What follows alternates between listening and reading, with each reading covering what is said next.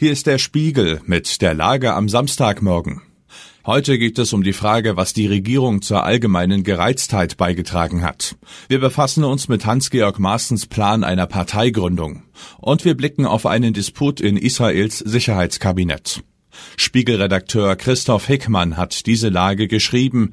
Am Mikrofon ist Axel Bäumling. Verbale Abrüstung jetzt. Christian Lindner tritt heute beim Dreikönigstreffen der FDP in Stuttgart auf. Der FDP-Chef wird die wichtigste Rede des Tages halten. Diesmal wird es nicht reichen, sich an den Koalitionspartnern zu reiben und den Geist der Freiheit zu beschwören. Das liegt am Vorfall in Schlütziel. Dort hinderten am Donnerstagabend aufgebrachte Landwirte Robert Habeck daran, eine Fähre zu verlassen. Es ging offenbar wüst zu bei der Blockade. Der Vizekanzler musste umdrehen, konnte erst Stunden später an Land gehen. Es war eine Grenzverletzung. Was hat Lindner damit zu tun? Wenn nicht alles täuscht, sind wir gerade Zeugen einer gesellschaftlichen Verrohung. Dazu hat auch diese Regierung beigetragen. Wenn schon drei Koalitionspartner aufeinander einhacken, was will man dann erst vom politischen Gegner erwarten? Wie diese Regierung demokratisches Miteinander vorlebt, hat nichts besser gemacht, aber manches schlechter. Was die Bauernproteste angeht, hat Lindner im Dezember erst dem Plan zugestimmt, bei den Landwirten Subventionen zu kürzen. Nur Stunden später hat er sich davon distanziert. Er sei kein Freund der Belastung der landwirtschaftlichen Betriebe. Lindner hat die Bauern nicht auf die Fähre geschickt, er hat sie auch nicht aufgestachelt. Aber er sollte in seiner Rede heute einige Worte darauf verwenden, was er und seine Partei im neuen Jahr zu einer anderen politischen Kultur beitragen wollen. Suche nach der rechten Lücke.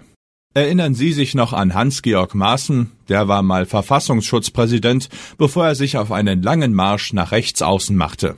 Noch ist Maaßen in der CDU, aber er will jetzt eine eigene Partei gründen. Schon bei den drei ostdeutschen Landtagswahlen im September könnte sie antreten. Was würde es für die Konkurrenz rechts und links dieser neuen Partei bedeuten, für AfD und CDU? Irgendwo dazwischen wäre Maaßens Projekt wohl angesiedelt. Ann-Kathrin Müller aus dem Spiegel Hauptstadtbüro geht davon aus, dass Maaßens Partei die CDU weiter nach rechts drängen und mit ihren Verschwörungsideologien das Vertrauen in die Demokratie schwächen würde.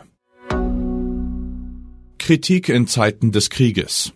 Drei Monate ist es am Sonntag her, dass die Hamas Israel überfallen, 1200 Menschen getötet und 240 Israelis nach Gaza verschleppt hat. Noch ist nicht klar, wie es dazu kommen konnte. Für eine Aufarbeitung blieb wegen des Kriegs bislang kein Raum.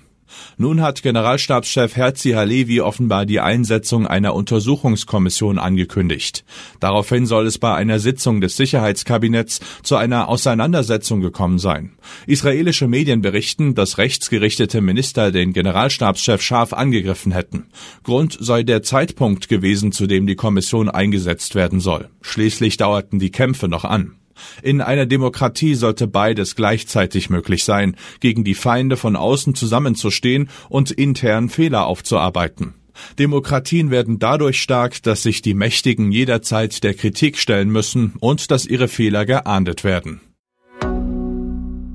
Was sonst noch wichtig ist. Donald Trump hat sich an das oberste US-Gericht gewandt, um seine Vorwahlsperre in Colorado zu kippen.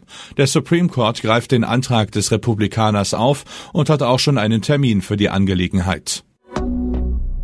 Privatfreuden statt Gemeinwohl. Die Spitze der National Rifle Association muss sich in den USA wegen mutmaßlichen Finanzbetrugs verantworten. Kurz vor dem ersten Verhandlungstag kündigt NRA-Chef Wayne LaPierre seinen Rückzug an. Das verheerende Feuer in einer Uelzener Klinik brach im dritten Stock aus. Die Zahl der Todesopfer hat sich nach Angaben der Polizei inzwischen auf fünf erhöht. Soweit die Lage am Morgen. Alle aktuellen Entwicklungen finden Sie auf spiegel.de. Wir melden uns hier wieder am Montag.